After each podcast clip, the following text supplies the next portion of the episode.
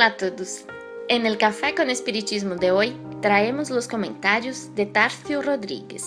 El tema es sobre el capítulo 60 del libro Rumo Certo, intitulado Protección de Dios, psicografía de Francisco Cândido Xavier por el Espíritu Emmanuel, que nos dice: Suplicamos por la protección de Dios, pero raramente admitimos que semejante cobijo únicamente aparece en los días de camino claro y cielo azul.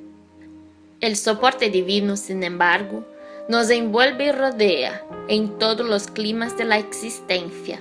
Urge reconocerlo en los hechos más adversos. A veces, el auxilio del Todo Misericordioso solamente se expresa a través de las enfermedades de largo tiempo o de las dificultades materiales de extensa duración, preservándonos de las caídas espirituales en adicción o locura.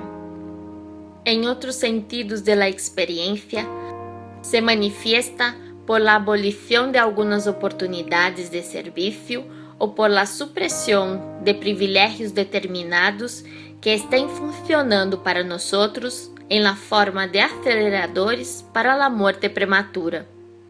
Protección de Dios por eso mismo es también el sueño que no se realiza, la esperanza pospuesta, el ideal insatisfecho, la prueba repentina o el trance aflictivo que nos llega de sorpresa.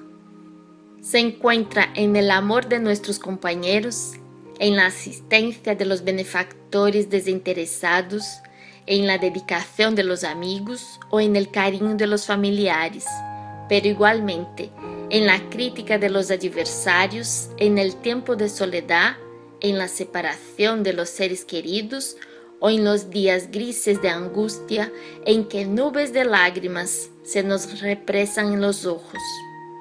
Eso ocurre porque la vida es mejor incesante hasta el día de la perfección y todos nosotros seguramente necesitaremos del martillo del sufrimiento y del esmeril del obstáculo para que se nos despoje el espíritu de las envolturas inferiores.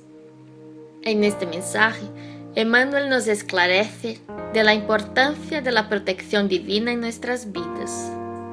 Nosotros creemos que la intervención divina es exclusiva de los buenos momentos, considerando que Dios distribuye privilegios como muchas veces hacen los hombres.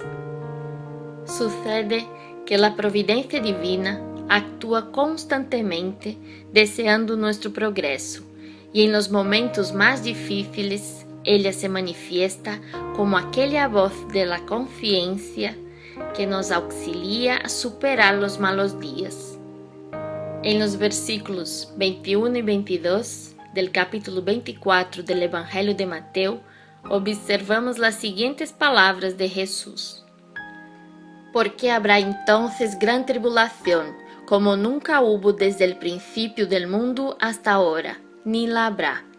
Y si aquellos días no fueron cortados, nadie sería salvo.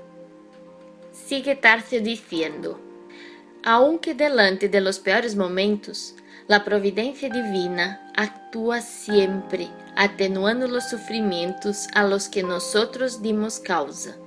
Delante de las mayores aflicciones, habitualmente quedamos ciegos para ver lo cuán próximo había una persona o circunstancia esperándonos con la solución y después de superadas, miramos a nuestras pruebas como si no fueran tan duras, pero siempre bendiciendo que gracias a aquella circunstancia logramos la fuerza necesaria para seguir adelante, más fuertes y más atentos a los valores humanos que realmente importan.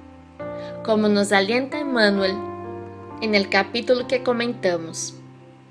Piensa en esto y cada vez que te sacrifiques o luches de conciencia tranquila o cada vez que te aflijas o llores, sin la sombra de la culpa, alégrate y espera lo mejor, porque el dolor, así como la alegría, son recursos de la protección de Dios incitándonos el corazón hacia la luz de las bendiciones eternas.